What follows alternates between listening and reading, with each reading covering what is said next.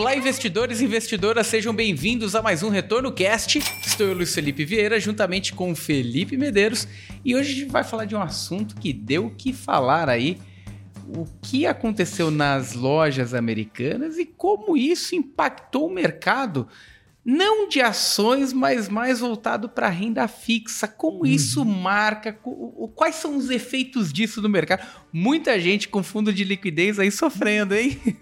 Aquela história né, de reservas de emergência, que você tem que ter dinheiro ultra seguro e com bastante liquidez você poder resgatar a hora que quiser. Aí na hora que você vai usar seu dinheiro, de repente você olha, ué, mas tem menos do que eu tinha ontem, né? Perfeito. É só um disclaimer não dá para a gente considerar lojas americanas como um efeito previsível, porque o que uhum. aconteceu ali ainda não disseram efetivamente, mas é uma fraude, Essa né? história tá toda mal contada, tudo tá. cheio de, de, de, história estranha, de... é uma fraude com certeza, mas é, ninguém sabe direito o que aconteceu, né?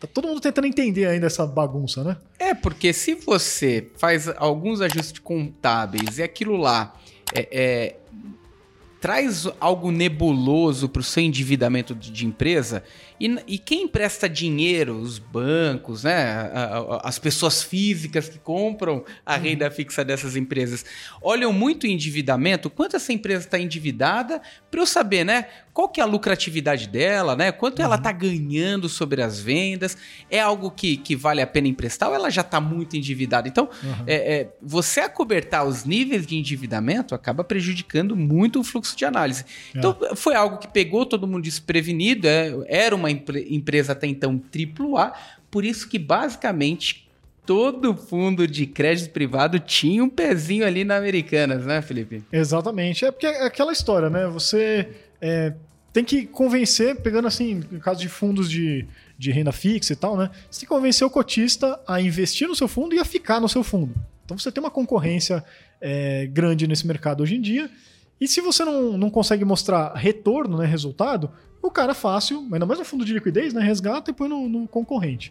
Então, para você conseguir um retorno um pouquinho acima do CDI, mesmo que seja um fundo de alta segurança que a gente está comentando aqui, ele tem que colocar um pouquinho além de simplesmente uma LFT, né? Um tesouro Selic, né? Perfeito. E aí, o que, que é esse, esse além? Ele vai comprar ali um pouquinho de crédito privado, debêntures e tal.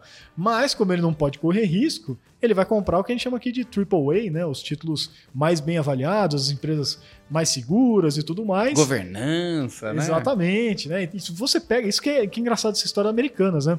Você pega lá as coisas de governança, eles eram a governança máxima lá, né, na, na B3. Então era. Até porque veio com aquela estrutura, aquele modelo trazido pelo 3G Capital, tanto é. explorado pelo mercado, né? Eles eram um novo mercado, né? Sim. nível de governança. Que aí você, pô, você tem todas aquelas regrinhas para ser é, favorável ao minoritário, você ter transparência. Você Regras contábeis internacionais, né? Tudo tipo... bonitinho do ponto de vista de governança, né? Então era uma, um título ali que, pô, né, esse mais um monte de títulos que não é só essa empresa que esses fundos tinham em carteira, mas várias debêntures de empre empresas bem avaliadas, então com risco baixíssimo. Mas risco baixíssimo não é risco nenhum, né? Ainda mais quando é uma questão de fraude, que todo mundo ali passou batido pelo jeito, ninguém, quase ninguém pegou. Né? Agora aparece um monte de gente no Twitter falando que sabia, né? A gente sabe como é que é essas coisas. Né? Ninguém é. sabia é. porcaria nenhuma. Exatamente. E com exceção de alguns insiders muito estranhos, Sim, né, que a gente ficou que, sabendo aí que tinha gente vendendo poucos dias antes, comprando. Vendendo opção de compra. É... Começou a ficar estranho aquele um movimento. Monte de coisa né? aí que a CVM vai ter que né, investigar mais a fundo. Mas tirando esses insiders, né? Foi todo mundo pego de surpresa. Ainda mais o tamanho desse buraco, né? Então, assim, os fundos eles tinham essas debêntures? Tinham. E continuam tendo mais um monte de outras debêntures. Mas, na, na visão do fundo, o risco era baixo. Porque, primeiro, eles é, escolhiam empresas mais é, sustentáveis, empresas ali de maior porte, mais bem avaliadas e tudo mais. E segundo, e esse é um ponto que eu acho que. Eu vou parar de falar um pouquinho que eu tô falando demais, né? Não. Mas que eu acho que vale a pena a gente entrar que eles faziam, pelo menos assim, a maioria dos casos que a gente pegou, né, fizeram a lição de casa de pulverizar esses ativos. Então, Perfeito. Então, assim, eu, eu não lembro de ter visto aqui, desse, pelo menos desses casos, né, de fundos de é, referenciado DI e tal, esses fundos de liquidez, né, é, que esses fundos tivessem muito mais, ou até mais do que 1% em, nesses títulos, né? E esse, essa é a questão, né? O problema é se você tivesse lá 10, 20, 30% desses títulos na sua carteira. Aí ia ser um desastre. Exatamente. É, e, tem, e tem um ponto, acho que a, a grande dúvida é, de quem questiona o momento está naqueles fundos que se posicionam como fundos de alta liquidez, uhum. sem trazer o contexto de liquidez para o investidor. E às vezes qualquer oscilação negativa pega alguém, algumas pessoas desprevenidas e elas ficam lá com aquele friozinho na barriga. Igual aconteceu com alguns na pandemia, né? Você uhum. pegar fundo de crédito privado de liquidez na pandemia, quando você é, acaba tendo um certo nível de caixa, quando você estoura aquele nível de caixa, você tem que queimar título no mercado, vender a qualquer preço, uhum. o preço da cota cai. Só para a gente trazer números, uhum. eu peguei alguns ativos do, da Americanas, inclusive eu postei lá no, no LinkedIn, de um específico, chamado Amer 7 ele estava precificado a CDI mais 3, uhum. um dia antes de estourar esse problema.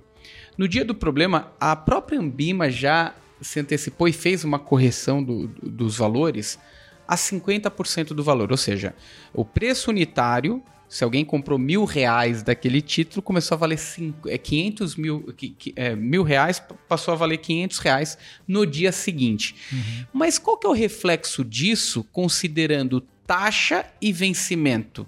Para esse título específico, Amer 7, ele saiu de CDI mais 3 para CDI mais 23%. Uhum. Ou seja, o, o impacto é gigantesco. Vamos trazer para um contexto de um fundo. Imagina que um fundo tenha lá 5% do patrimônio líquido em lojas americanas, uma debênture das lojas americanas.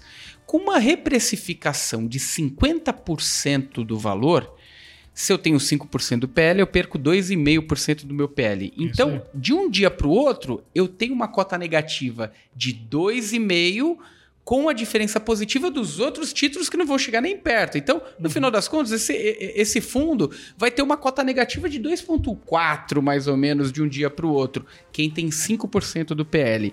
E como você mesmo disse, a grande maioria não tinha esse percentual à disposição, salvo os próprios bancos que financiavam com risco sacado. Aí é outra, outra coisa, é. outra história que é. tá aí. Então, então, esses estão com problema, né? É, agora, agora, os fundos fundos de investimento, a gente não viu nenhum problema muito grave ali, né? Exato. Uma certa variação de cota, um certo valor negativo, mas todos que a gente viu, a gente acabou vendo um, um processo até interessante de diligência, porque quando a gente fala AAA, a gente, a gente até considera uma exposição um pouco maior e uhum. a grande maioria não tinha nem 5% ali do PL em Americanas, né? Perfeito. E assim, até não é passando pano, porque, ah, pô, né, não sei o quê, mas é, acho que tem três principais considerações que eu queria fazer aqui sobre esse caso, que o pessoal tá marretando, gosta de marretar alguns fundos específicos, né, algumas empresas gestoras específicas, porque dá audiência, dá like e tudo mais, né? É, mas o pessoal tá massacrando muito a gestão desses fundos e tudo mais. Eu não é passando pano, mas eu acho que vale a pena três pontos para destacar aqui. Primeiro que é o seguinte: é, ah, não, pô, não vale a pena ter dinheiro nesses fundos porque eles têm isso, então é melhor comprar títulos. Bom, não é bem assim. Títulos também sofrem, sofrem oscilações, mesmo LFT, mesmo Tesouro Selic, tá? Que teoricamente seria o título mais seguro do mercado. Quem não lembra, acho que foi 2020 ou 2021, que teve LFT marcando negativo. 20. 2020, 2020 marcou né? negativo. Marcou negativo e todo mundo ficou desesperado também. Como assim? Mas né? LFT, Desvalorizou, né? é. Então até LFT pode desvalorizar, tá? Então fique esperto, não vai nessa de que é, ah, é, tal investimento é sem risco, porque todo investimento tem risco. Tá? Então, primeiro ponto. Aí o segundo ponto que eu queria destacar aqui, a gente tem um algoritmo aqui na Mais Retorno, né, que a gente gosta de ficar acompanhando anomalias no retorno dos fundos. Então, basicamente, o algoritmo ele é bem simples, né? Ele pega é, quando o retorno de um fundo para um dado dia, ele extrapola muito para cima ou para baixo, né, em relação ao que esse fundo geralmente tem de média de volatilidade e tudo mais, tá? Então a gente consegue olhar assim, ah, pô, um fundo hoje valorizou muito mais do que o normal, ou ele né, desvalorizou muito mais que o normal. Aí, para vocês terem uma base, geralmente, né, a indústria de fundos hoje tem 22, 23 mil fundos ativos, então geralmente você vai ter ali uns é, 30, 40 fundos que escapam, né, que tem retornos muito para cima, uhum. muito para baixo, em dias normais aí no mercado, tá? Que dessa, desse parâmetro que a gente colocou, né? O quanto que a gente olha a partir dessa anomalia, né? Então, 30, 40 fundos num dia normal.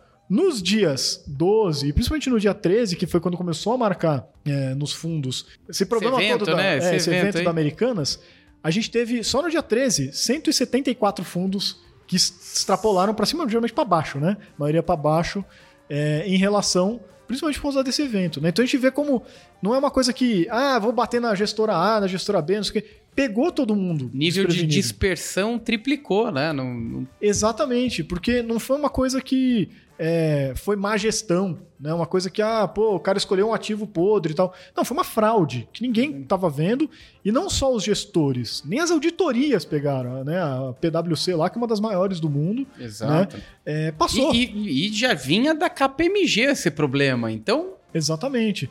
Então acho que fica um pouco, não é passando pano novamente, mas fica um pouco difícil você criticar só o gestor, porque ele colocou esse título na carteira, etc e tal, né?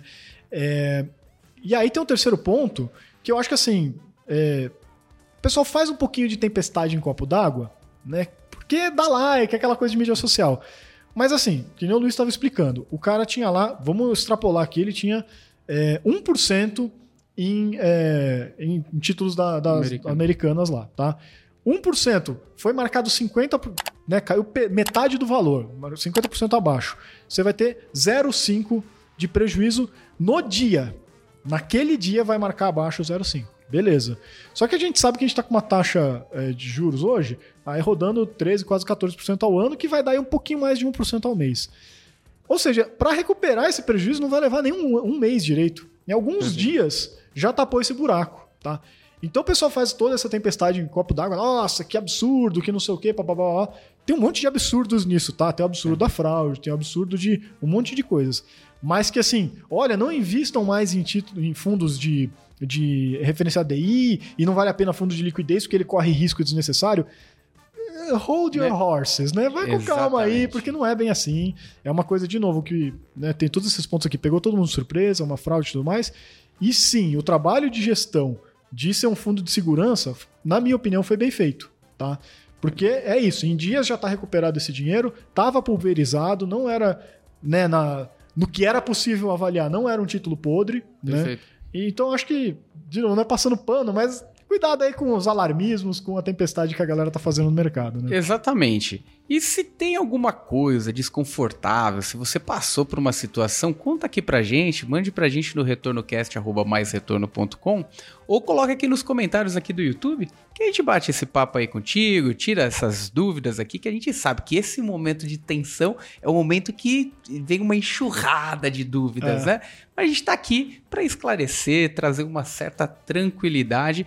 Ponto é, esse problema ainda não está sanado, a gente não sabe o que vem pela frente, mas pro contexto de fundos de investimento, nada muito agravante no contexto de fundos de crédito privado. Quando a gente vai para ações aí é outra outra história que não, não cabe nesse podcast, né, Felipe? Ah, e mais um ponto, tá? Só antes de fechar aqui, a gente falou muito de fundos, né? Mas a gente, aqui na, na RetornoCast, a gente fala de todos os ativos. E se você já ouviu a gente falando sobre crédito privado, você sabe que a gente sempre fala para você diversificar e pulverizar a sua carteira de créditos privados, hein? Então, a mesma forma que o fundo fez a lição de casa, botando lá no máximo 1%, mesmo de um título AAA, né? Você aí não vai dar de malandrão e ver aquele título saboroso agora. Agora tá Coloca cheio, né? 20%. Uh, um monte de título pagando IPCA mais 8, IPCA mais 9, e aí vai botar 20% da sua carteira. Se até um AAA pode acontecer isso, imagina esse título aí que tá te pagando essa taxa enorme, tá? Então, muito cuidado, pessoal. Perfeito. privado. Cuidado é, é, redobrado no processo de alocação com crédito privado, limitando né, o percentual de alocação. E importante também o recado, antes da gente finalizar, se você digitar lá, você consegue visualizar os títulos privados também na nossa plataforma da Opa! Mais Retorno. Se você digitar lá Amer 7, você vai ver Vai o ver lá. desconto que aconteceu aí no título. Então fica, fica aí a dica. Qualquer dúvida, crítica, sugestão, mande pra gente. Retornocast.com. Muito obrigado, pessoal. Até a próxima. Valeu, pessoal. Um abraço.